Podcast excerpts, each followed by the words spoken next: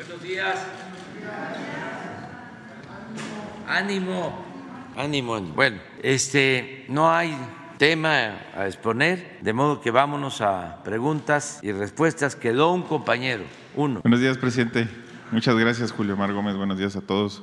Presidente, nos hicieron llegar aquí eh, al medio 87 ejidatarios expropiados del ejido Santiago Zacatule del poblado del mismo nombre, municipio de la Unión Guerrero. También eh, le solicitan el apoyo, pues ya hacen un llamado de auxilio urgente para que no se consume otro acto más de despojo de los que han venido dando a lo largo y ancho del país al amparo del Poder Judicial. El predio denominado es Isla de la Palma, perteneciente al ejido Santiago Zacatula del poblado del mismo nombre y habían expropiado 645 hectáreas en 1982, en tiempos de los padres que ahora los denunciantes son los hijos. ¿no? En la isla de La Palma no se han construido una sola empresa u obra de desarrollo desde el 82 y relata que tuvieron la posesión desde el año 2008, que es cuando empieza el conflicto por la propiedad con el gobierno de Michoacán. Esa es una petición que él hace y con mucho gusto le puedo hacer llegar los datos de las personas que solicitan acá.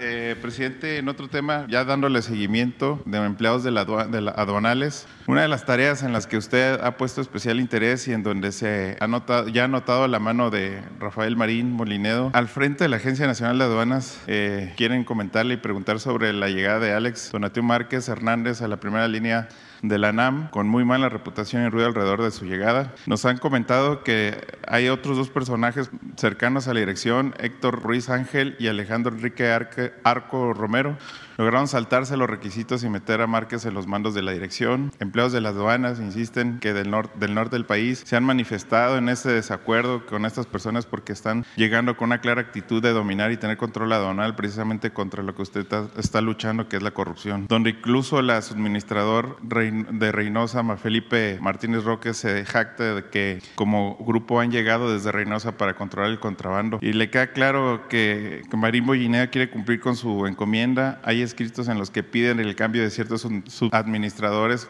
para meter orden en el contrabando, pero también en la agencia se preguntan por qué Tonatiu, Héctor y Felipe tienen control junto con, la, con el general de que Ramiro Gómez Contreras, quien lejos de disminuir el contrabando lo está dejando pasar, presidente. Pues son, llamados que hacen los propios empleados este, aduanales. ¿no? Por otra parte, eh, nos, nos, hicieron llegar también, señor presidente, eh, que siguen las, las, las tratando de hacer trampas a las que se, usualmente se acostumbraban, participando en las licitaciones del IMSS, a pesar de estar inhabilitados en Impromed y estar inhabilitada, pero se coordinan con Intermet. Intermet, ambas empresas están relacionadas entre sí, donde supuestamente tienen el mismo dueño, eh, Fernando Chaín, y realizaron operaciones entre sí por 206 millones de pesos en enero, abril de este año. Simulan operaciones para transferir esas ganancias entre ellas mismas, muy, muy parecido a las operaciones que hacía Genesis Healthcare y concursa cobra obra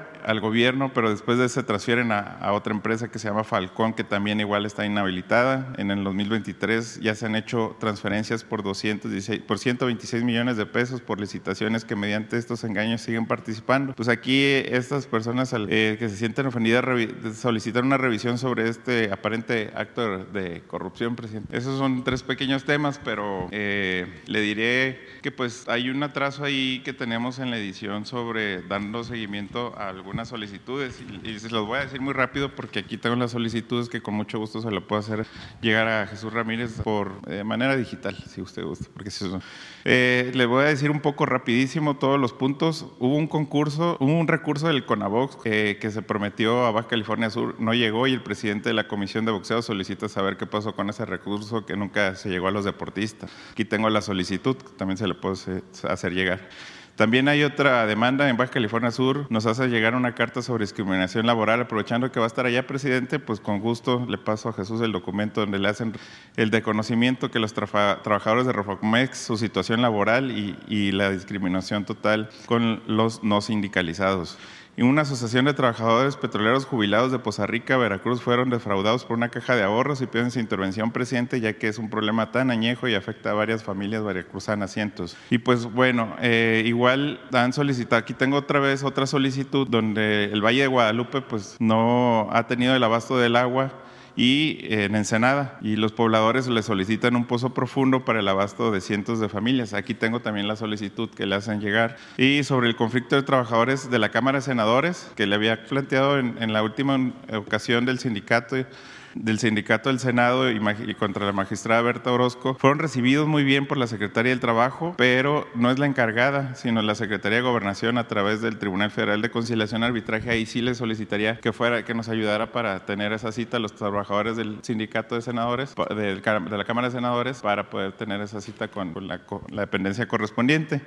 Y ya por último, eh, eh, el tema que le expuse sobre el faro viejo, el emblema de Cabo San Lucas, pues fueron muy bien atendidos por el director Diego Prieto, pero nos comentó que pertenece al IMBAL, por lo que eh, se mandó oficio, pero no se ha realizado algún contacto con el instituto, por lo que también se requiere dar seguimiento a este asunto de la privatización de, la privatización de un inmueble de la nación. Entonces también, ojalá nos pueda echar la mano. Yo sé que son muchos detalles, presidente, se los quise decir de, detalle, pero aquí están los, las, todas las solicitudes. Sí, no, muy bien, lo vemos todo. Muchas gracias. Este, se ponen de acuerdo con, te pones de acuerdo con Jesús y este y que nos ayude Jesús con las distintas eh, dependencias. Y hay cosas que planteas sobre los eh, pleitos eh, que existen en algunas aduanas, que ya tenemos nosotros noticias, o sea, que es lo que tú estás señalando y se está investigando y se va a actuar. Eh, vamos a, seguir viendo todo eso. Y adelante, todo lo que podamos ayudar a la gente. Ustedes eh, pues son eh, gestores también de las demandas de la gente, tienen la posibilidad de representar a muchos que quieren atención o están presentando denuncias o no son tomados en cuenta. Entonces déjanos todos y lo vamos a ir viendo. Vamos acá. Vámonos a la segunda, exactamente. Es que ya siempre. A ver, dígame una cosa. Se sortean dos, ¿verdad? Primera y segunda, sí. Vamos. Bueno, vamos eh, las dos compañeras de la segunda y, luego ustedes dos. Este, y luego dos de la segunda. Bueno, ustedes, ustedes dos. Sí, está bien. Y luego ella, sí, va. Sí. De acuerdo. Adelante. Gracias, presidente. Rubí Bobadilla, del Informador en Jalisco. Preguntarle, bueno, que el problema de las desapariciones eh, afecta gravemente a todo el país. Jalisco se encuentra liderando este número de personas desaparecidas pues a nivel nacional. En Jalisco tenemos este problema en el cual además se criminaliza a las víctimas y eh, pues bueno, después aparecen los cuerpos en fosas clandestinas donde también tenemos una grave crisis. Eh, en este sentido tenemos una alta impunidad también en el estado, donde la impunidad supera el 99%, tanto en homicidios como en desapariciones. Me gustaría preguntarle si usted ya habló con el presidente en esta temática precisamente, eh, cuáles serían las indicaciones para el estado de Jalisco, qué sigue dependientes en este tema y pues además de que el gobernador Enrique Alfaro dice que existe un doble registro de desapariciones porque en Jalisco tienen unos datos y el Registro Nacional de Personas Desaparecidas tiene otros datos más eh, debido a un desorden que tiene la Comisión Nacional de Búsqueda. ¿Qué hay en este tema, en primer lugar, presidente? Bueno, eh, es muy lamentable la desaparición y luego eh, encontrar a las víctimas eh, en fosas clandestinas, esto último que eh, sucedió en Jalisco, que tiene que ver con eh, denuncias que ya se habían presentado y como tú dices, independientemente de a lo que se dedicaban quienes perdieron la vida, esto no puede eh, permitirse, aceptarse, el que se aplique justicia de parte de delincuentes. Eso no eh, se puede permitir. Y ya se están haciendo investigaciones, hemos estado atentos a este caso y a otros, en lo que corresponde a Jalisco, trabajando en coordinación con el gobierno de Estado y eh, también eh, tomando en cuenta algunas recomendaciones del gobierno de Estados Unidos, sobre todo en este asunto. Eh, acerca de los desaparecidos en el país, se está haciendo ahora un censo nuevo para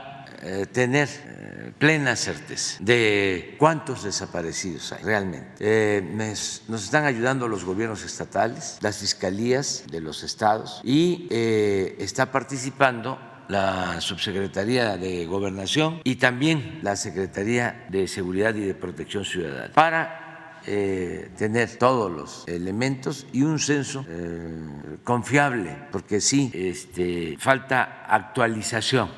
Hay casos en donde se reporta una desaparición y eh, se encuentra la persona, pero no se actualiza el padrón y qué bueno ¿no? que este, exista la persona, pero tenemos que saber muy bien con exactitud, empezar por ahí. Y se consideró que era necesario y se está haciendo. Yo pienso que en un mes ya tendremos un padrón y se les va a informar aquí, vamos a darlo a conocer, de todo el trabajo realizado, de todo el censo que se está haciendo en el país. Y esto va a ayudar mucho para saber qué estados tienen más desaparecidos, eh, desde cuándo y qué se está haciendo para encontrarlos. Toda la búsqueda y trabajar junto con familiares y con víctimas. Perfecto, presidente. En este mismo sentido, ya que usted lo comenta, que ha estado en contacto ya también con el gobierno de Estados Unidos, eh, no sé si fue a partir de que dio a conocer este documento en abril pasado o si ya estaban trabajando desde antes para identificar este tipo de sitios clandestinos que no solamente operan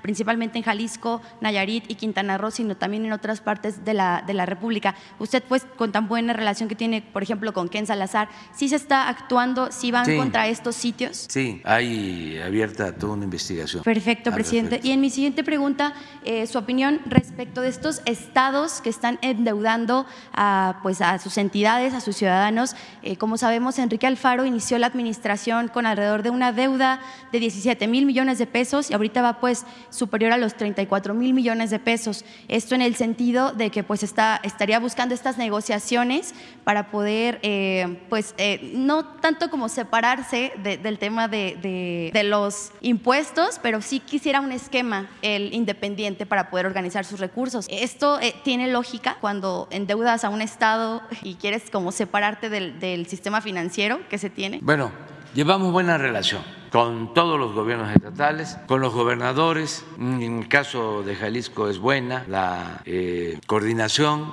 que se tiene. No conozco la situación de deuda. La recomendación es que no se contrate deuda para que no se deje eh, en situación de quiebra a los estados, las finanzas públicas de los estados. Lo que pasaba antes, que no había límite y eh, crecían y crecían las deudas, lo que eh, sucedió en Coahuila y en otros estados, donde eh, hubo mucho endeudamiento, incluso auspiciado por Hacienda, por la Federación, porque le hablaban a los estados, ya he comentado eso, de las llamadas asociaciones públicas privadas.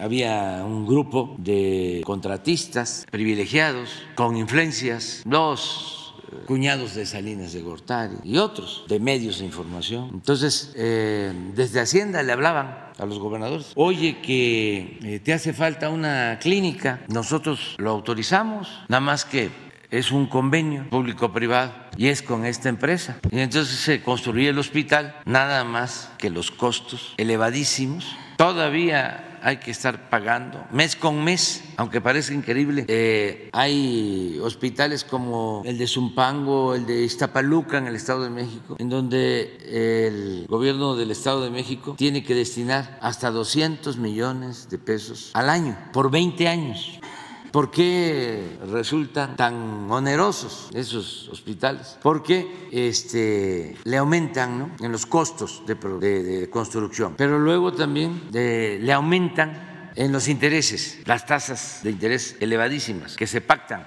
Y por eso un hospital que puede costar 1.500 millones de pesos, si se hace con presupuesto público, termina costando 8, 10 mil millones de pesos. Ese era el mecanismo. Pero no solo eran hospitales, eran carreteras, eh, eran reclusorios, gasoductos, de todo. Y esto llevaba al endeudamiento. ¿Por qué? Eh, cuando los de Hacienda aprobaban esto, era con cargo a las participaciones federales de los estados. Entonces, para pagar se hacían los descuentos en Hacienda para pagarle a las empresas. Entonces se quedaban sin dinero los gobiernos y tenían que recurrir a deuda y a más deuda. Entonces eso ya no existe, eso ya no se permite eh, ese tipo de contratos leoninos. Pero llevamos muy buena relación con el gobierno de, Jalisco. Son opiniones, cada quien tiene sus estrategias y lo que nosotros estamos recomendando es que haya austeridad en todos los gobiernos. Ahí tengo eh, para firma ni que se publique la reforma en donde los gobiernos estatales no pueden eh, ser limitados en sus gastos de publicidad y estoy pensando si la firmo, si firmo la reforma para publicarla, porque eh, hay muchos gobiernos que destinan demasiado presupuesto público a la publicidad. Sí, sí, este vi el proyecto de publicación y no lo quise firmar. Dije, lo voy a pensar. Quiero hablar sobre este asunto, este con eh, el secretario de Gobernación, con este el secretario de Finanzas, porque no es un asunto nuestro de la Federación. Me refiero a que tenga que ver con el gasto de publicidad del gobierno federal. También estoy consciente de que los gobiernos estatales son autónomos, son soberanos. Todo eso lo quiero tomar en cuenta. Pero que yo publique una reforma en donde no hay límites para el gasto en publicidad, porque también eso lleva al endeudamiento de los gobiernos estatales, porque es mucho dinero el que se destina al gasto de publicidad, mucho, mucho, mucho dinero. Hay estados en donde puede pasar de mil millones y cuando hay elecciones, en vísperas, hacen su agosto, tienen el control de todos los medios. No hay cuestionamiento en los estados a los gobernadores porque tienen convenios de publicidad con todos. Pero ¿cuánto cuesta eso? No estoy diciendo que desaparezcan el financiamiento para la publicidad, pero que tenga un límite. Pues ya tocaste es un buen tema, fíjate. ¿En la, ¿En la, reforma nos podría usted adelantar cuál sería el tope o, o más o no, menos? No, no, no, no. Eh, lo que quiero es revisar lo que se autorizó en el Congreso y este, pues no quiero caer en una contradicción de que estamos hablando de austeridad republicana, que no puede haber gobierno rico con pueblo pobre, que no puede haber gastos superfluos, que no pueden haber gastos onerosos, que como decía Díaz Mirón, nadie tiene derecho a lo superfluo, mientras existan seres humanos que carecen de lo indispensable, de lo indispensable, indispensable. Gracias, presidente. Vamos ustedes dos, ah, no, la compañera y ustedes dos después. Y ahorita vamos a la derecha. Muy Digo, a la izquierda de ustedes. Muy buenos días. Ya, ya, ya, ya te escuché. Vas. Muy buenos días, señor presidente. Janet Galindo, de Grupo Transmedia La Chispa, Campeche, Tabasco, Yucatán, Quintana Roo, Petrolera, Estado de México, Ciudad de México. Eh, señor presidente, usted ha estado tocando constantemente, bueno, y hemos visto, de, de hecho, pues ayer se tocó el tema del rescate arqueológico, eh, donde pues ha habido grandes avances. Sin embargo, pues no nada más ha sido a lo largo del tren Maya donde se ha tenido, se ha habido rescate, eh, pero hay un tema eh, que pues se ha quedado em, pausado. Eh, nos había ya comentado algo sobre el rescate del penacho de Moctezuma. ¿Qué es lo que ha pasado? ¿Cómo va ese proceso? Porque pues muchos lo, lo, tomaron esto como una burla. Sin embargo, pues hemos visto que a través de su administración, o sea, este tema eh, de este rescate pues ha sido y va en serio. ¿Cómo va este tema? ¿Cómo va este proceso? Pues eh, es un tema histórico. Eh, el mismo Maximiliano de Austria eh, quiso eh, traer el penacho y estaba, creo que su hermano de monarca y no se lo permitieron. Y esa ha sido la historia, una actitud muy eh, prepotente del gobierno de Austria. En los últimos tiempos han argumentado o pretextado de que no se puede mover porque eh, se eh, destruye. Es algo que no tiene sustento, consideramos nosotros. La verdad es que no lo quiere entregar. Y como suele pasar en estos casos, no solo son los gobiernos que se sienten eh, dueños de lo que no les pertenece, sino también asociaciones de este, expertos, especialistas de esos países que se convierten también en los dueños de estos bienes culturales de otros países. Entonces se intentó Ahora con eh, la conmemoración de los eh, 500 años de la toma de Tenochtitlan, eh, se intentó el que nos eh, mandaran el penacho para exhibición durante un tiempo. Le envié una carta al presidente. fue incluso Beatriz, mi esposa, habló con él, pero me cuenta que estaba rodeado de quienes eh, se oponen. ¿Lo aconsejaba? Sí, y que el señor leyó la carta y luego Beatriz les puso y volteaba a ver a una señora que era la más representativa del grupo y la señora movía la cabeza. Y entonces este al final le dijo Beatriz van a, a, cooperar o no para saber y el señor volvió a ver a la experta o la custodia principal del penacho y dijo que no. Entonces Beatriz les dijo cuál es la respuesta no Ah, pues ya no tiene caso seguir hablando. Entonces luego me ofreció que nos mandaban este, para la exposición otros objetos y demás y le dimos la, las gracias. Pero ese es un tema que debemos de eh, mantener, esa demanda. Y hay que recuperar todo lo que se robaron, todo lo que sustrajeron de México. En este caso y en otros. Hay países como Italia en donde nos ayudan mucho en el rescate de piezas arqueológicas, eh, van a las subastas y si no hay eh, documentos y se considera que son piezas robadas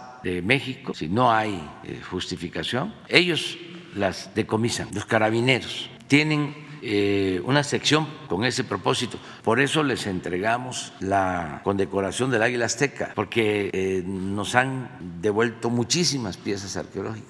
Francia tiene una actitud distinta, no cooperan. Estados Unidos está empezando a cooperar. Nos acaban de mandar una pieza olmeca muy importante, pero eh, vamos a continuar. De España también están enviando, sobre todo coleccionistas eh, privados que están ayudando en esta campaña de rescate que se está haciendo a nivel nacional. Yo agradezco a los eh, embajadores, cónsules, eh, a servidores públicos de Lina, de Relaciones Exteriores, y todos estamos ayudando, bueno, la Secretaría de Cultura, para recuperar lo más que se pueda de nuestro patrimonio. Eso es la explicación. Eh, si lo consideras, te doy copia de la carta. Gracias, muy amable. De hecho, eh, bueno, no, no quita el dedo del renglón, no se quita, ¿verdad? No, Ok, no, gracias. No. Eh, y ayer eh, usted tuvo una reunión con Del Mazo.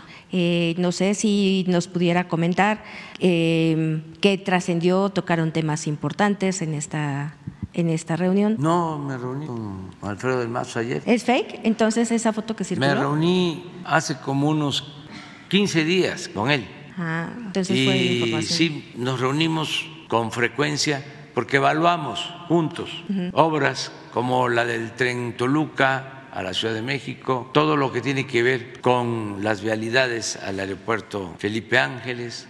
Estamos trabajando de manera coordinada lo de eh, el transporte de Chalco a Santa Marta, eh, los trolebuses que se van a establecer para mejorar el transporte de toda esa región. Son programas conjuntos. Nos reunimos como cada mes. ¿eh? Ayer, Ayer salió. sí, trascendió. Sí, no. Con el que trascendió. estuve ayer fue con Ricardo Con Monreal. Monreal. Con Ricardo Monreal, con el senador, sí. Sí, con él estuve. Y fuimos también a una comida con la Asociación Mexicana de Negocios, eso sí.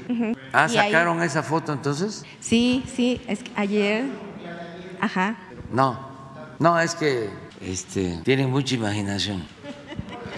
Sí, como Este. que estaba preparando algo, ¿no? Eh, señor presidente, y rápidamente, eh, am, la- en mi última participación le comenté sobre una carta que eh, le había mandado el doctor Carlos Rafael García Ortiz, él es tabasqueño, eh, con respecto a cómo se encontraban algunos ductos en hospitales en el sureste. Él le mandó, bueno, ya un, un compendio de fotos, este que me pidieron entregárselo, eh, si, me, si se los hago llegar a través Sí. de Jesús, por favor. Sí. Y aquí vienen todas las fotos que él persona- quisiera ver, si usted personalmente los pudiera revisar. Sí. Parte. Ok, Muchísimas Sí. gracias. Gracias. A ver, los dos compañeros, te vas a quedar, porque vamos a irnos acá, para el otro extremo. A lo mejor llegamos a algún. Buenos días, compañeras y algún acuerdo. compañeros. Buenos días, señor presidente. Antes que nada, pues agradezco que por fin me haya dado nuevamente la palabra. Prácticamente cumplo seis meses sin poder participar. Estoy aquí asistiendo una vez a la semana desde hace seis meses, pero pues gracias que nuevamente me da la oportunidad de hablar. Eh, presidente, antes que nada, eh, eh, le quiero, son tres denuncias que le traigo. Una es de una ciudadana de la Ciudad de México que nos ha pedido hacerle saber a usted de las violaciones que ha sufrido a sus derechos humanos por parte del Instituto Mexicano del Seguro Social. En puntos suspensivos, nos dimos a la tarea de investigar su caso y resulta que se trata de la inadecuada aplicación de la ley, que no solo es la ley del Seguro Social de 1973, sino la ley de 1997, la ley del ISTE, la ley de Pemex, entre otras más. Me explico.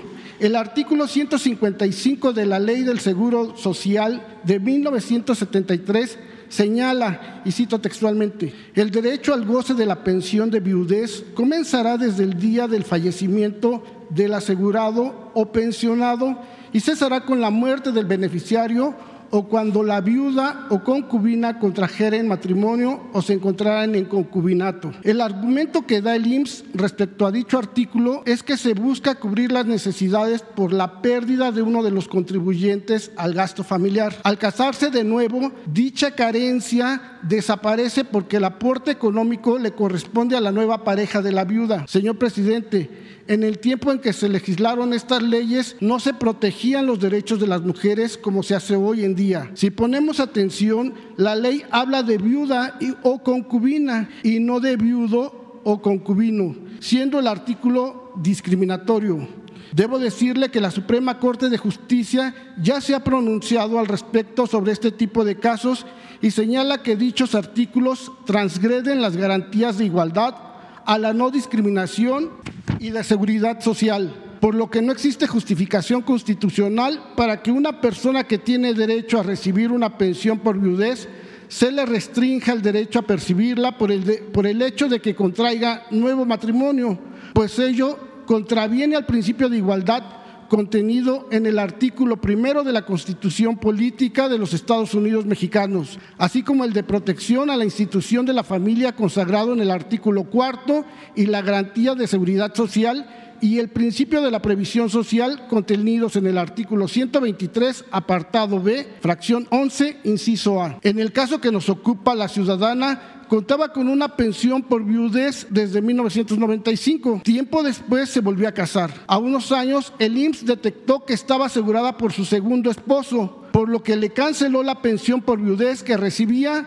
requiriéndole la devolución de más de 800 mil pesos por haberlos cobrado inadecuadamente. De lo contrario, darán vista al Ministerio Público, es decir, de un derecho social que recibía, ahora es señalada como una delincuente. Lamentablemente para la señora, su segundo esposo falleció a finales del año pasado. Al tratar de tramitar su segunda pensión, no solo se la negaron, sino que el funcionario que la atendió de la subdelegación 10 Churubusco le preguntó si estaba coleccionando pensiones. En puntos suspensivos decidimos traer este tema con usted porque la señora es una más de muchas mujeres en el país que han sido restringidas de sus derechos y violentadas hasta verbalmente por funcionarios insensibles. La pregunta en concreto, señor presidente, es qué postura tomará la cuarta transformación en la aplicación de dichos artículos violatorios de derechos humanos, tomando en cuenta la llegada de la ministra Norma Lucía Piña Hernández como presidenta de la Suprema Corte de Justicia, que al parecer está más interesada en proteger los intereses de delincuentes que los derechos de la propia ciudadanía. Este como primer eh, denuncia, presidente. Bueno, en ese caso nos entregas eh, la, petición, ¿sí? este, la solicitud de atención y vamos a pedirle a Zoé Robledo que nos informe y que le informe a la señora y este, a ti. Es un asunto eh, estructural en dos sentidos. Primero, si se hace ese cambio a la legislación, aunque sea contradictorio, violatorio de derechos, si un funcionario no cumple, este, es eh, castigado con eh, una pena por no estar cumpliendo con la ley en el caso de que sea una ley eh, injusta, pero el funcionario tiene que aplicarla, cuando menos notificar de que eh, en este caso la señora cobró indebidamente, porque si no, en él recae la responsabilidad. El problema de fondo es que estas leyes son eh, completamente injustas. Esto tiene que ver con las reformas llamadas estructurales que se llevaron a cabo durante el periodo neoliberal en contra de los trabajadores. Ya lo he dicho muchas veces y ojalá y alguien este, me contradiga, porque hasta ahora nuestros opositores no eh, replican todas las reformas a la Constitución que se hicieron, lo vuelvo a decir, en el periodo neoliberal, fueron para perjudicar al pueblo de México y para beneficiar a una minoría rapaz. Todas, en 30 años, y todas fueron votadas por legisladores del PRI y del PAN, desde el FOAPROA pasando por estas reformas eh, a el derecho de pensiones, esto que hizo Cedillo, que es gravísimo, no solo por lo que estás eh, señalando, sino porque cuando empiecen a recibir sus jubilaciones los trabajadores eh, a partir de esa reforma de 1997 van a obtener el 40, cuando mucho 50% de su sueldo, un daño tremendo. Entonces, sí tenemos que hacer algo. Todas, todas, todas, todas las reformas. Dije, eh, FOAPROA pasando por eh, este tipo de reformas, eh, las energéticas, todas, todas, todas. Por eso llama la atención que quieran regresar a seguir haciendo eh, reformas en contra del pueblo y en beneficio de una minoría. En este caso, estamos trabajando, ya hicimos una reforma a esa ley, pero no es suficiente, porque sí aceptó, y fue una propuesta de ellos, el sector privado, consciente de que era una gran injusticia, incrementar su pago de cuotas para que el trabajador reciba más. Pero ese pago de cuotas lo van a hacer de acuerdo a la reforma de manera gradual y va a tener efectos hasta el 2030. Sí, fue importante pues, que hay un incremento. Nosotros también establecimos de que se bajara el costo de intermediación, porque las AFORES cobraban mucho por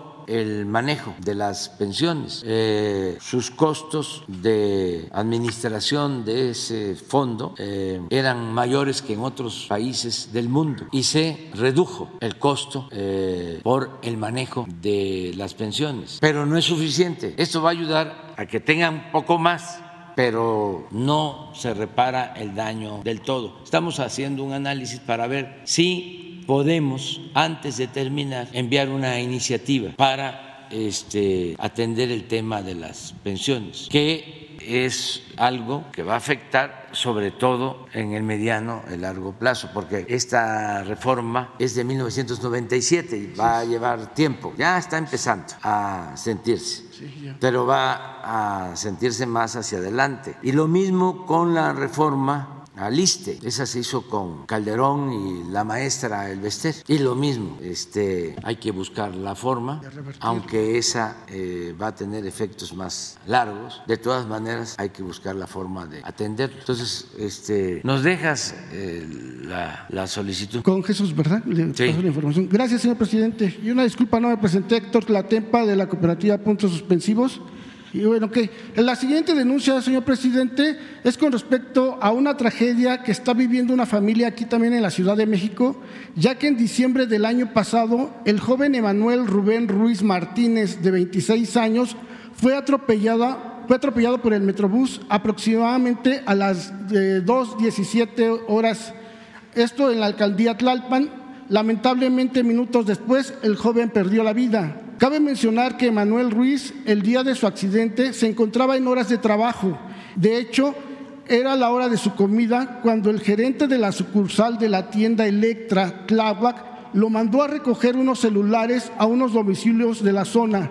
Fue entonces que sucedió el lamentable accidente. El caso es que desde diciembre a la fecha, las autoridades como el Ministerio Público, la Fiscalía de Justicia de la Ciudad de México, las autoridades locales, no han dado información concreta y precisa de qué fue lo que sucedió. Tampoco han presentado videos de las cámaras de la sucursal ni tampoco del Metrobús, aunque la familia las ha solicitado desde el primer momento. Sin embargo, ya se determinó un supuesto peritaje en donde el resultado fue que el joven se suicidó. Señor presidente, la señora Yasmín Karina Ruiz, hermana de Manuel, le piden de favor su intervención para que se haga justicia, ya que ni la empresa, en este caso él está trabajando en una empresa que se llama Xiaomi, una empresa china que vende este, celulares, y el joven trabajaba para esta empresa, pero estaba ah, en la sucursal de Electra. Ahí el gerente es el que lo manda a hacer este trabajo bueno, pues ni Electra, ni el Metrobús, ni la empresa Xiaomi, ni el gobierno de la ciudad en este caso se han hecho responsables de la muerte del joven Emanuel Rubén Ruiz Martínez. En este caso, por lo menos para darles la información precisa de lo que es lo que sucedió y pues la familia está esperando que haya justicia desde, desde esa fecha. Es el día que hasta ahora le han cerrado las puertas, le han dicho, el joven se suicidó, y ya no hay nada más que hacer. No sé si pudiera usted intervenir para esta justicia. Sí, vamos a, este, a pedirle la intervención a la jefa de gobierno para que intervenga la procuradora de la Ciudad de México, la fiscal eh, Ernestina Godoy y que reciba a la familia y que este, se les informe y se les ayude. Muy bien, presidente, gracias. Y por último, ya, perdón compañeros, desde hace seis meses que no participaba. Y estos son casos desde el año pasado. Sí. Señor presidente, le traigo también el caso de, de un ex trabajador de Pemex que fue despedido injustamente. Incluso este caso ahorita que se lo mencioné, ya le va a, a traer, este, lo va a recordar muy bien es, de, un, un ex trabajador despedido justamente hace ya 25 años y que sigue hasta el día de hoy luchando para que se le escuche y se haga justicia. Se trata del señor Leoncio Salinas, quien por lo menos en ya cuatro ocasiones ha podido acercarse a usted para exponerle su caso. La tercera ocasión ocurrió el sábado eh, primero de octubre del 2022 en una de sus giras por Salina Cruz, Oaxaca. Este ejemplo que le voy a dar es lo que ha sucedido durante las cuatro ocasiones que usted ha dado una instrucción al señor Leoncio que, para que se dirija a ciertos funcionarios y esto que le voy a describir es lo que le ha pasado en las cuatro ocasiones. Este, eh, ahí el señor Leoncio pudo platicar con usted y exponerle su situación. Después de escucharlo con atención, dio la instrucción este, a un asistente de nombre Jimena, posteriormente guía y, acompaña hasta el ingeniero Octavio Oropesa y se compromete en atender este caso y encontrar una solución favorable para el señor Leoncio. Entonces instruyó a un asistente para que le entregara los datos a un señor que se llama Marcos Herrerías. El lunes 3 de octubre, vía telefónica, el señor Alberto Pérez se comunica con el señor Leoncio y le manifiesta que por conducto del señor Marcos Herrerías, él atendría todo lo relacionado a su caso. Le comento la posibilidad de reinstalarlo y más adelante incluso la posibilidad de eh, si lo deseaba de poderse jubilar. Quedó en comunicarse en los próximos días de esa semana que le tendrían una respuesta seguramente favorable. El 7 de octubre, el señor Leoncio recibe un oficio de Pemex en donde anteriores actuaciones y en diferentes exenios le negaban nuevamente la solución favorable a su caso el 9 de marzo del presente año, le vuelve a enviar el mismo oficio negativo a resolver su caso, incluyendo en el mismo el agravante sesgo de falta de humanismo, al mencionarle y reiterarle irracionalmente, hasta de manera secuencial, todos los oficios que como en serie le han enviado antes que son lo mismo respecto a esa su falsa negativa. Apenas el pasado 28 de mayo Nuevamente el señor Leoncio tuvo la oportunidad de acercarse a usted en su visita por Salina Cruz, Oaxaca. Ahí le hizo saber que desde hace em, más de siete meses que usted le pidió al ingeniero Octavio Romero López atender este caso y hasta ahora el señor Leoncio sigue esperando una solución favorable. Usted llamó al gobernador Salomón Jara y le preguntó que si podía ayudar en el caso del señor Leoncio. El gobernador, respondió que sí y usted dijo que iba a estar al pendiente de este caso. Lo citaron el lunes pasado a las 5 de la mañana en Palacio de Gobierno de Oaxaca. Lo atendieron y escucharon los asistentes del gobernador, pero al final le comentaron que ese asunto no le competía al gobernador. Señor presidente, es claro y notorio el deterioro del señor Leoncio Salinas por exigir y luchar porque se le haga justicia en cuanto a todos los daños y perjuicios que han causado a él y a su familia. Por ejemplo, su hijo, a raíz de, de este despido, ya ha sufrido, pues ha intentado quitarse dos veces la vida, eh, tiene, está llevando también un tratamiento, un tratamiento psicológico para poder salir adelante. Todo esto implica también gastos extras para el señor Leoncio. Él ha estado ya endeudado. Eh, por miles de pesos en el banco tratando de salir adelante. Es importante también saber que fue boletinado en Pemex para que no fuera contratado en ninguna empresa. Entonces el señor ha tenido que buscar otras maneras para tener recursos desde hace 25 años que en febrero de este año los cumplió. Entonces, él ha buscado desde hace ya, em, desde que inició este gobierno, él encontró por lo menos esta luz, este aliento de decir, encontrar la posibilidad de que en su gobierno fuera primero escuchado y segundo revisado todo con detenimiento, porque hay muchas cosas, supuestas pruebas que le fincaron, que le plantaron y que no hay manera de comprobarlas y él tiene todo muy bien documentado. Hizo dos huelgas de hambre, el obispo también ahí de, la comunidad este, lo apoyó, hizo en su momento un comunicado llamando al gobierno de ese momento para que se atendiera, pudo hablar con el sacerdote Solalinde para que también lo apoyara, Solalinde también trató de intervenir con la secretaria de Energía, Rocío Nale. Rocío Nale nunca pudo, usted de hecho le había pedido eh, a un asistente que, que, lo contactara a Leoncio con Rocionale. Rocionale nunca lo, lo, recibió ni lo atendió. Es decir, este, son pues por lo menos tres, tres funcionarios que usted ha pedido que pudieran recibirlo, que lo atiendan y pues, si acaso lo han escuchado, pero hasta ahorita, hasta el día de hoy, no ha recibido ni siquiera la atención y que revisen los papeles para que se den cuenta que es una injusticia. Es por eso que traemos esta denuncia para ver si usted puede intervenir, presidente. Sí, vamos a pedirle a Octavio Romero que atienda este caso y que buscando hacer justicia trate de resolverlo. Sin embargo, si no le asiste la razón a Leoncio, eh, lo que hay que hacer es explicarle, argumentarle por qué no y este, ya que se defina este asunto, que se busque eh, hacer justicia. Pero si no hay razón, y se caería en una violación legal por hacer una excepción, pues no, pero que se le explique, que se le atienda.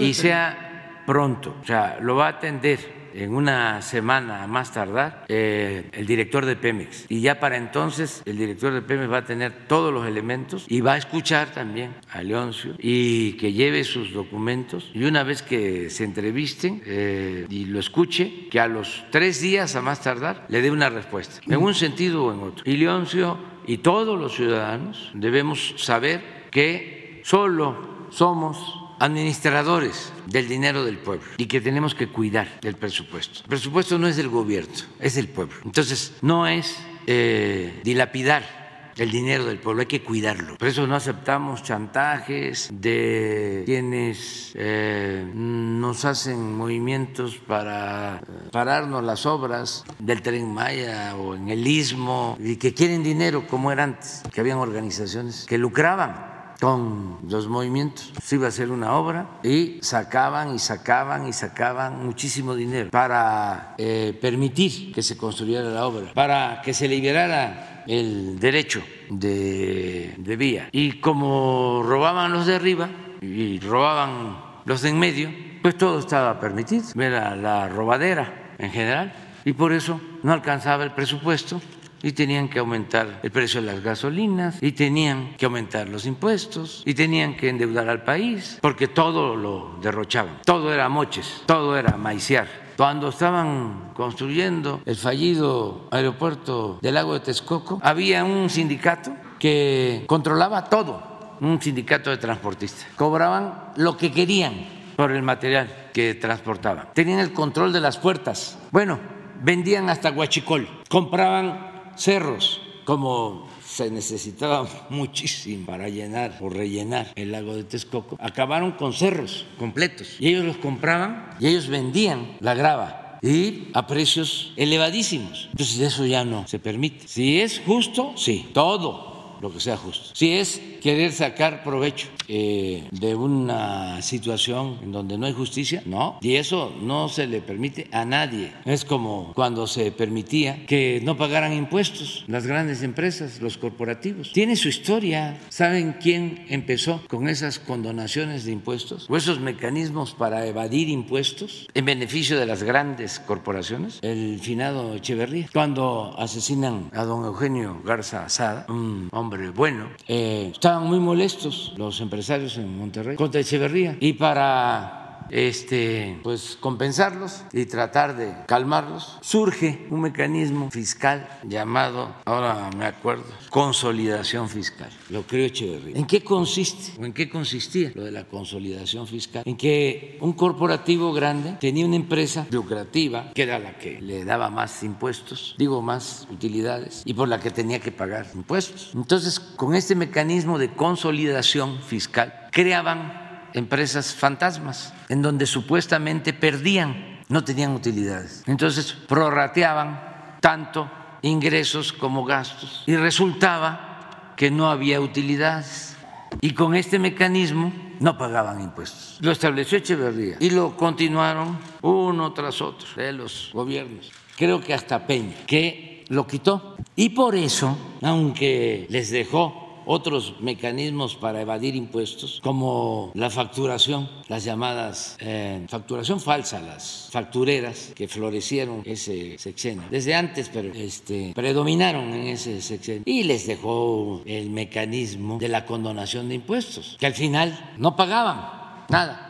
Ah, pero como se atrevió a quitarles lo de la consolidación fiscal, se sintieron traicionados y empezaron a cuestionar al gobierno de Peña a través de sus medios, el Reforma, que es el boletín de los potentados y de los conservadores. Convirtieron a Peña en el payaso de las cachetadas. Cuando fui a ver al presidente Peña, que ya era yo presidente electo, en la primera plática me dijo, ya lo conté aquí, de que había sido traicionado. Y como yo soy historiador, me interesaba saber. En la siguiente plática, pues le pregunté por quién había sido traicionado, por quiénes. Pero bueno, eh, hablando de no nada más de un obrero eh, arriba. Eh, ya no se permite eso. Porque imagínense la gran injusticia de que pagan impuestos los obreros, los campesinos, todos los consumidores, pero no las corporaciones, no pagaban. Y si pagaban, les devolvían los impuestos. Eran privilegios fiscales que venían de lejos. También un poco de la inconformidad que hay ahora, en buena medida, de algunos, pues es que ya no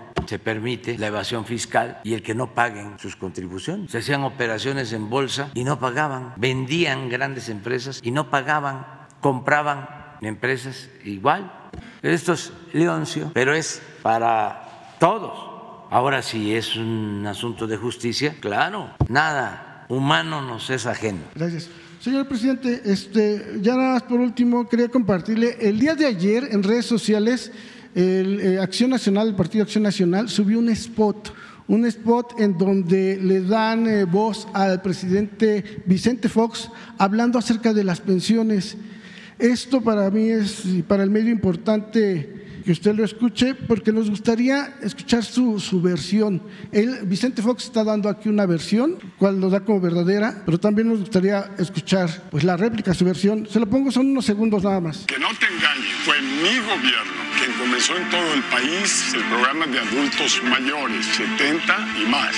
La diferencia es que hoy se usa con fines político-electorales. Les quitaron el seguro popular creado en mi gobierno. También fundamos el para transparentar todos los niveles de gobierno. Y como López Obrador no quiere que sepan toda la corrupción de sus cercanos, lo quiere desaparecer. Y te recuerdo que sí fue un periodo en que vivimos en paz. Queremos un México de todas y de todos.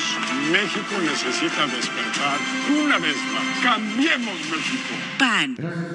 Ya lo he dicho, pues. El presidente Fox no está exacto eso que dice es mentira, es falso. Cuando nosotros iniciamos la pensión para los adultos mayores aquí en la ciudad, él se opuso. Incluso debe haber hasta grabaciones. A, ver, busquen. Me acuerdo que este, llegó a decir de que a los adultos mayores había que ponerlos a trabajar, no darles pensión. Nunca han estado a favor de la pensión a los adultos mayores. Hace poco les voy a dar algunos datos. Todos los diputados del PAN en la Cámara de Diputados votaron en contra de que las pensiones a los adultos mayores se convirtieran en derechos constitucionales.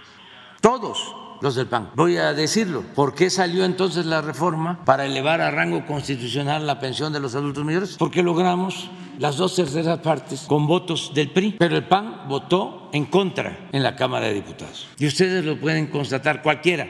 Luego, este, han habido expresiones, bueno, hasta en campaña, la candidata del PRI del PAN en Hidalgo también se pronunció en contra. Y estoy por saber, a lo mejor ahora este, lo podemos encontrar en las redes, porque el candidato de el PRI del PAN en Coahuila, ya al final de la campaña, eh, al parecer que vi este, que se denunciaba el que había dicho de que no estaba de acuerdo con la pensión a los adultos mayores. Pero todo esto lo vamos aquí a plantear. Pero lo de Fox es una reverenda mentira. A ver, a ver ponlo. Pero es muy hipócrita, o sea, y el problema es que este no está. Esto opinaba Fox en 2004. Prometer pensiones o apoyos a tercera edad es llevar a nuestro país y a nuestra economía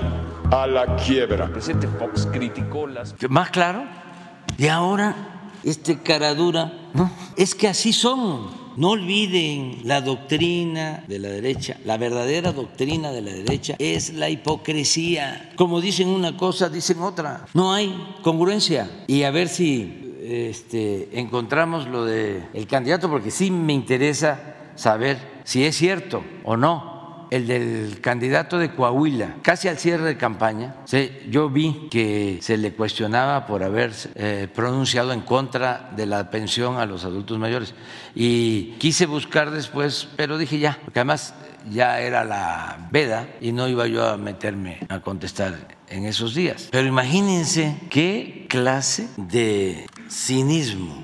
No me acuerdo muy bien. Les voy a comentar que cuando hice campaña en la Ciudad de México para ser jefe de gobierno, fui a todas las colonias y planteé que si llegábamos al gobierno iba a haber una pensión para los adultos mayores. En ese entonces mayores de 70 años. Y ganamos y antes de llegar a la jefatura de gobierno, hicimos los censos y en los primeros días del gobierno, no terminaba creo el 2000 o en enero del 2001, empezamos a entregar las tarjetas. Y eran unas tarjetas para que la gente fuera a un centro comercial y adquiriera sus mercancías, sobre todo alimentos, los adultos mayores. Y así empezó y se hizo universal. Y luego, como no teníamos nosotros mayoría en la Asamblea, el PRI y el PAN, cuando presenté el presupuesto, no sé si 2002 o 2003, me eh, recortaron el presupuesto para las pensiones, sosteniendo lo mismo que sostenían en ese entonces y siguen sosteniendo. Los organismos financieros internacionales, que los apoyos tienen que ser focalizados, no universales. Nosotros consideramos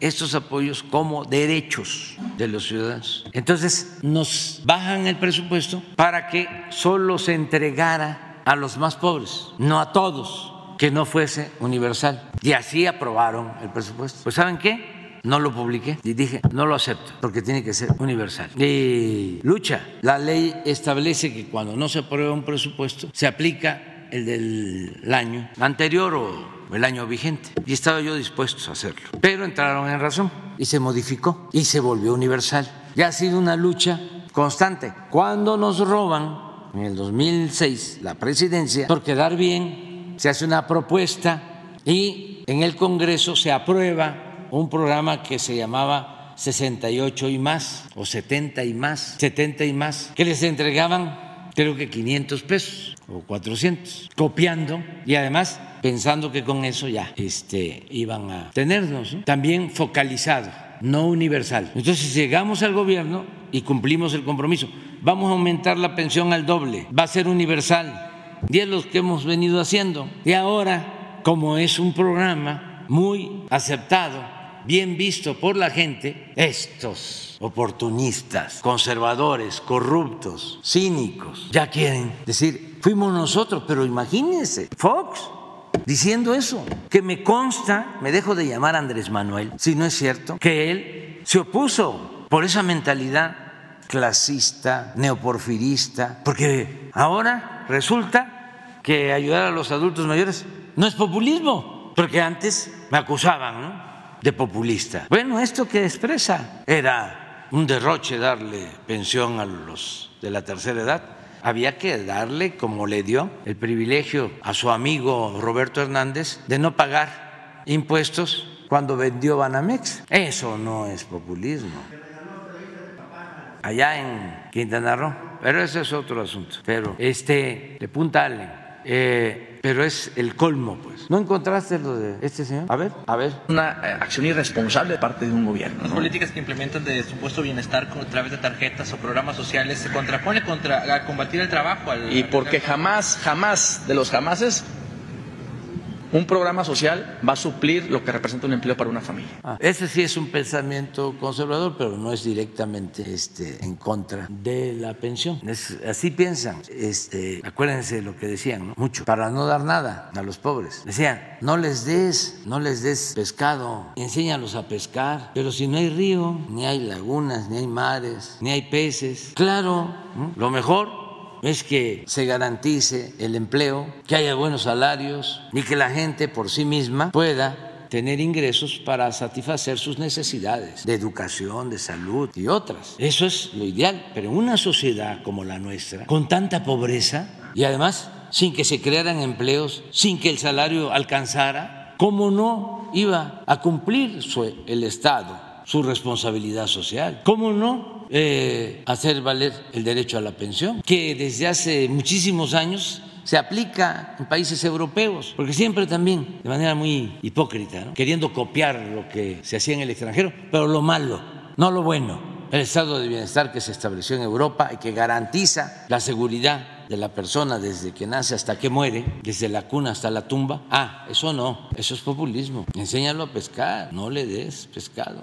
Y así, con todos esos sofismas, con todas esas mentiras, ayer recordaba yo otra, ¿no? que no voy a dejar de mencionar, de que no podía aumentar el salario porque había inflación. ¿Cuánto engañaron con eso? Y no aumentaron el salario, y tampoco redujeron la inflación. Está demostrado que si se aumenta el salario, no necesariamente aumenta la inflación, porque el componente del salario en los costos, lamentablemente, es bajo, no impacta en la producción. Claro, hay que tener cuidado no se puede recuperar todo lo que perdió el salario mínimo en el periodo neoliberal. En 36 años no se puede recuperar en dos o tres o cuatro o cinco años, porque ¿cuánto perdió? 75% de su poder adquisitivo. Pero sí ya hay que pensar, como lo hemos hecho, a la recuperación del poder adquisitivo del salario. Pero así como esas, muchas mentiras. Eso que hablábamos de los impuestos. El problema es que no están en el padrón del fisco, los de la economía informal. No pagan impuesto los vendedores ambulantes, los que se buscan la vida en la calle, los viene viene, los que acomodan los carros, que en la época de crisis por el saqueo, si no ha sido por la economía informal y por la migración, por millones de mexicanos que decidieron irse a buscar la vida del otro lado de la frontera, esto hubiese estallado, hubiese estado peor que esas fueron como dos válvulas para quitar presión, el comercio, la economía informal y la migración. Bueno, pues fíjense la hipocresía. Y nadie sabía, porque los medios de manipulación no informaban, nadie sabía que los bancos, las empresas más famosas, no pagaban impuestos. Nadie sabía. El pueblo no lo sabía. Un gran engaño. Pero así aquí me puedo pasar en enlistando cuántas mentiras utilizaron. El último secretario de Hacienda del gobierno del presidente Peña Nieto, sí, sostuvo que no afectaba a la gente, al pueblo de México, si aumentaba la gasolina, porque la mayoría de los mexicanos no tenía automóviles, no tenía carros, entonces no cargaba gasolina y ¿qué le podía importar? Así, secretario de Hacienda, como si el aumento del diésel para el transporte de las mercancías no, eh, impactara en el aumento de los precios. Si la gasolina, sube todo Si nosotros hemos podido controlar la inflación porque no hemos permitido que aumente la gasolina para ayudar a los consumidores, para cumplir nuestro compromiso y también para control de inflación. Pero secretario de Hacienda, eminencia, y para sectores de clase media, aspiracionistas, todas estas personalidades son muy respetadas, muy buenos técnicos. Es como Cedillo, pregunten por Cedillo, hasta integrantes de clase media. Arriba es como un dios, pues cómo no, si fue el que los rescató el que convirtió deudas privadas en deuda pública, el que vendió los ferrocarriles y se fue a trabajar a una empresa ferrocarrilera extranjera como asesor. Eso le aplauden, son buenísimos, muy buenos técnicos. Y la este, doctora en ciencia política en una universidad del extranjero, Denise Dresser, ¿en dónde se graduó? ¿En Harvard o en alguna de esas? Este, eh, dice, este, ¿cómo fue que le dijo a la maestra? Maloliente, pero tiene muchísimos seguidores, mujeres y hombres. No es la comentarista principal de Camden Aristegui, todo un grupo, ¿no? Donde se integran en el Reforma, también pura eminencia, puro doctor, especialista, politólogo, expertos. Pero bueno, es este ver todo lo que estás planteando. Lo vamos a analizar. Gracias, presidente. Buenos días. Ángel Molina de Atiempo.tv, medio digital de Coahuila. Hablando precisamente sobre, sobre la situación de Coahuila y pues este Manolo Jiménez, quien es virtual eh, gobernador electo, pues preguntarle principalmente si ha tenido ya alguna especie de acercamiento con Manolo Jiménez después de su, de su victoria el, pasado, el pasado domingo. Y pues también preguntarle, eh, a partir del 2024, pues habrá solo dos gobernadores del PRI, que sería Manolo Jiménez y Esteban Villegas en Durango, ¿no? Entonces, preguntarle cómo sería la relación del gobierno federal para con estos gobiernos estatales del PRI y pues qué futuro también le ve, le ve al PRI, presidente. Bueno, ya... Eh, le envié un mensaje de felicitación porque el pueblo, la mayoría de los que participaron en la elección, votaron por él. Él es el gobernador, ahora electo y luego va a ser gobernador constitucional. Y necesitamos tener buen, eh, buena coordinación, trabajar juntos, porque no es un asunto partidista, no es un asunto de nuestras maneras de pensar, que pueden ser distintas. Es que tenemos que servirle al pueblo de Coahuila en este caso y a todo el pueblo de México independientemente de quién esté gobernando. Siempre he dicho que una cosa es el partido y otra cosa es el gobierno. Partido, como su nombre lo indica, es una parte, una parte. El gobierno representa a todos. El presupuesto que maneja el gobierno es de todo el pueblo.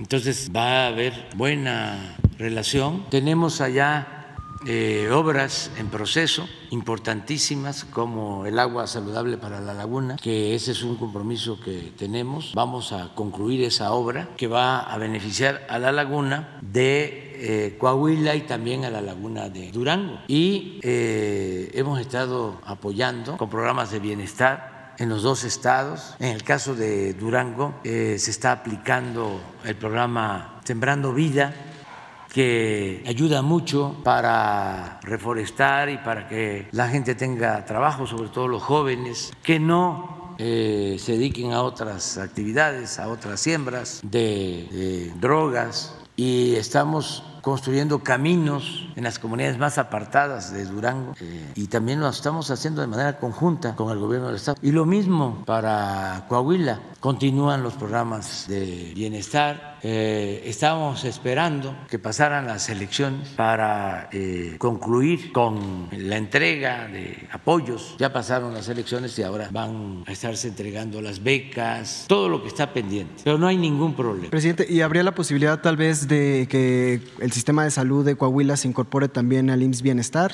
¿Se plantearía esta, esta posibilidad? Va a depender del gobernador, de, de los gobernadores.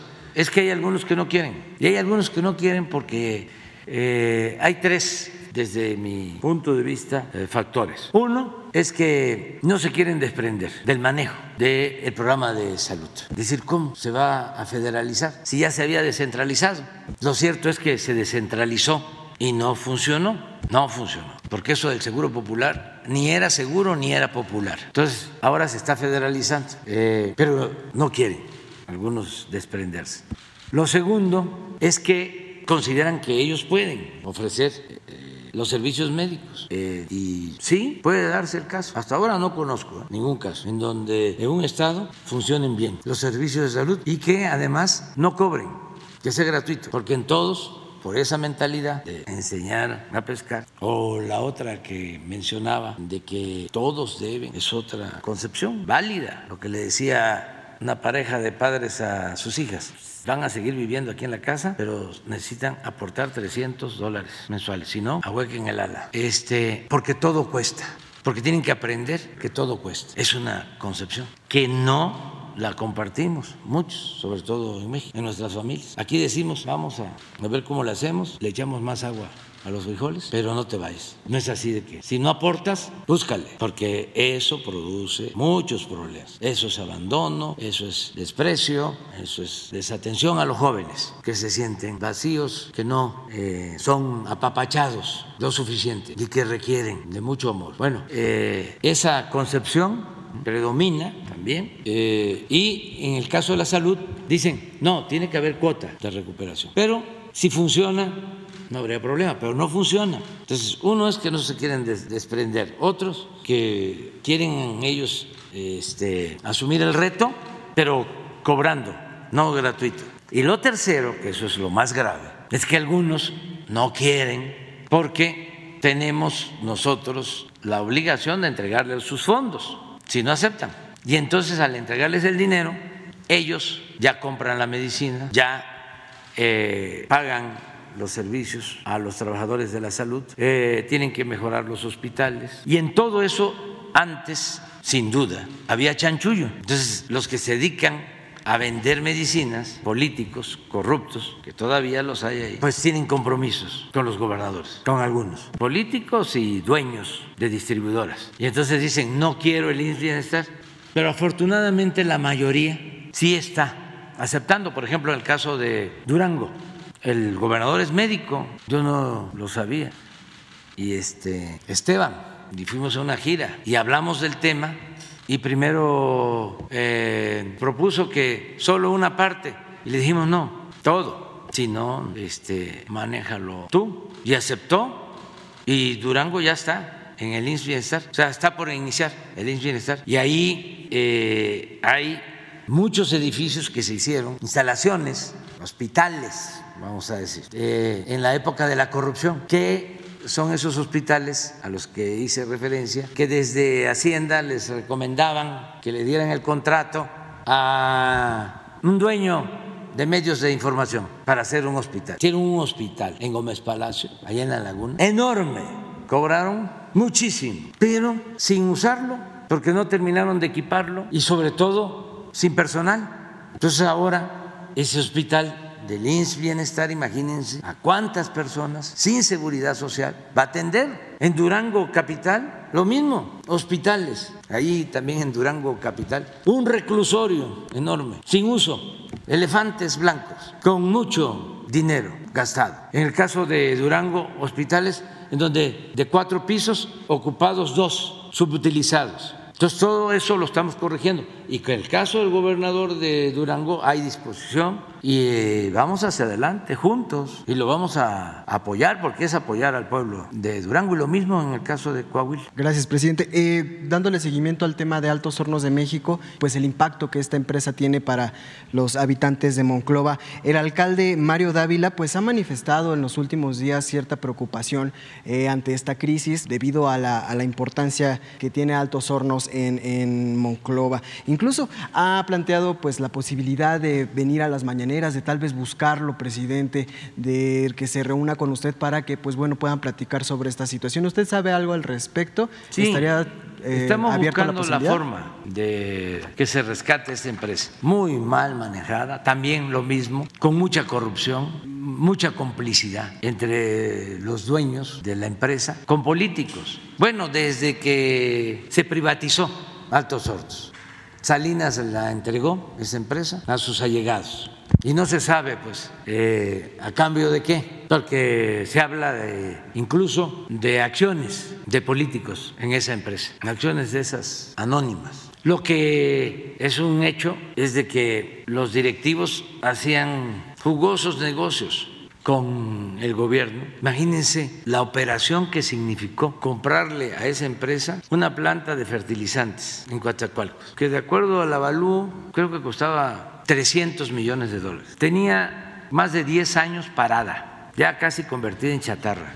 Y el avalúo bastante favorable, pero 300 millones de dólares. Y creo que pagaron, terminaron pagando más de 500 millones de dólares. Y todavía para echarla a andar, destinaron otros 500 millones de dólares. Entonces, ¿cómo se hacen estas tranzas? Pues al más alto nivel. ¿no? Entonces, la influencia que tenía este grupo en el gobierno, en los gobiernos anteriores de Salinas era mucha y por eso mala administración. Pero ¿cómo lo compensaban? Tenían ahí creo que cinco aviones, helicópteros, una flotilla de aviones y se los prestaban a los políticos corruptos. Este señor Moreira usaba esos aviones, no el primer gobernador, sino el segundo. ¿Cómo se llama el segundo? Rubén. Tengo las pruebas porque la empresa presentaba eso como gastos, como viáticos, y no solo ese político, otros. Entonces imagínense pagarle viáticos a los políticos con cargo a una empresa, pues iba destinada al fracaso.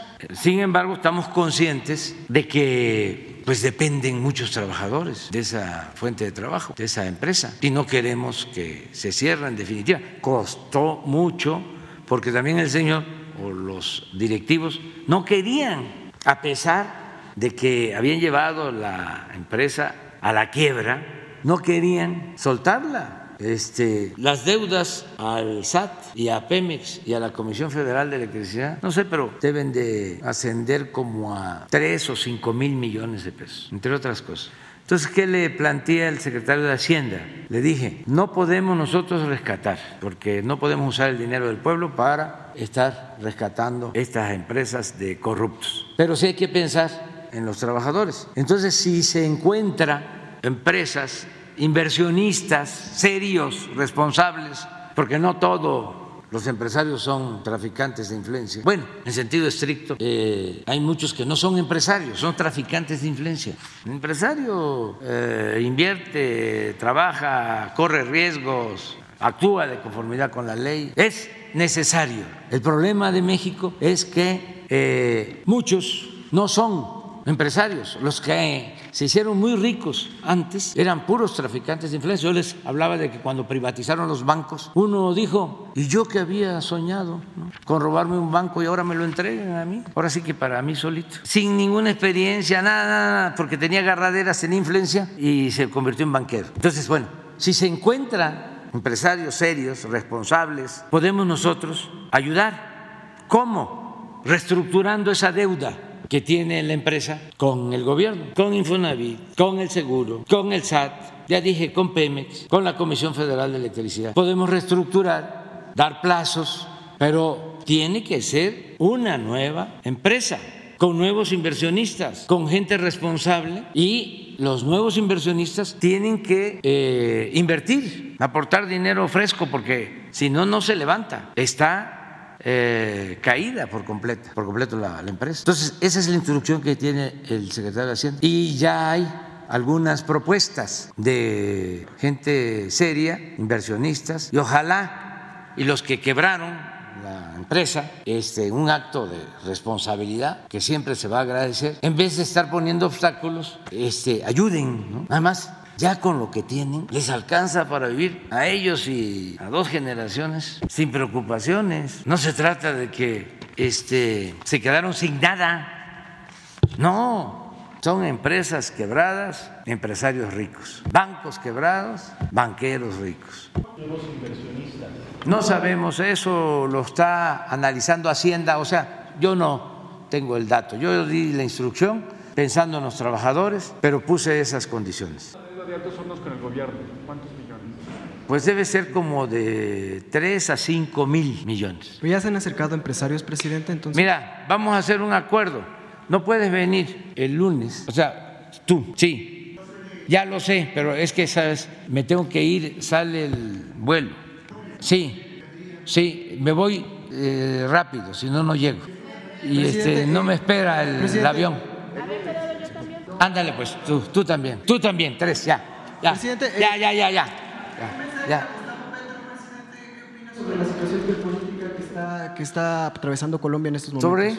¿Sobre? Sobre, sobre el presidente Petro. ¿Qué está pasando? Sobre las manifestaciones que han habido con respaldo a su gobierno. Ah, yo lo apoyo. Es un gran presidente, eh, Gustavo Petro, un gran presidente de Colombia, hermano de México. Eh, es eh, pues una bendición para Colombia el que haya llegado un presidente como Gustavo Petro, después de muchos años de padecer malos gobiernos. Entonces, todo mi apoyo al presidente de Colombia. Igual todo mi apoyo al presidente Lula, al presidente Luis Arce de Bolivia, al presidente Bori de Chile, desde luego, ese es mi hermano, Alberto Fernández, están atravesando por una situación difícil cuyo origen no tiene que ver con él, no tiene que ver con su gobierno. ¿Qué fue lo que sucedió en Argentina? ¿Por qué es tan profunda la crisis en Argentina? Porque en complicidad con organismos financieros internacionales, el gobierno del señor Macri endeudó a Argentina, pero sin límite. Por razones políticas, el gobierno de Estados Unidos ayudó para que los organismos internacionales, el Fondo Monetario Internacional, entregara dinero en exceso al gobierno de Macri porque él quería reelegirse y era amigo del gobierno de Estados Unidos. Entonces, ahí tienen la culpa los dos, el que recibió y el que entregó a sabiendas de que era un exceso. Entonces dejan una deuda enorme, inmanejable. Llega Alberto no lo ayudan a hacer una buena reestructura, un buen acuerdo, se mantiene la deuda y se agrava la situación económica. Y ahora muchos echándole la culpa a Alberto, cuando el origen es el que les acabo de comentar. Ahora resulta que el Fondo Monetario Internacional no da la cara, no existe, desapareció. Y los políticos que ordenaron en Argentina tampoco. Y Macri tampoco. Como en Argentina al igual que México, pero yo en abono a México, a los medios de información de México, allá está peor, estamos mejor aquí. Eh, tienen el control los conservadores de Argentina, de todos los medios. Una cosa impresionante. Si aquí nos quejamos, no, no, no, no. Aquí hay profesionalismo, pluralidad. Eh, están democratizados los medios, muy cerca del pueblo, muy distantes del poder. o sea, esta es una prensa libre en comparación, porque siempre nada más vemos lo que nos sucede aquí. No, lamentable lo que está sucediendo en medios, en Chile, en Argentina, en cualquier otra parte, en Estados Unidos, los medios, eh, en Europa, un control tremendo y mucha manipulación, mucha, mucha manipulación. Entonces, por eso este, van socavando a los gobiernos democráticos populares hasta que los eh, destruyen políticamente. Es eh, un embate mediático. Es lo que más les funciona a los conservadores corruptos. Es la estrategia más usual para socavar, para destruir un gobierno popular. Ya me voy, si no, no llego.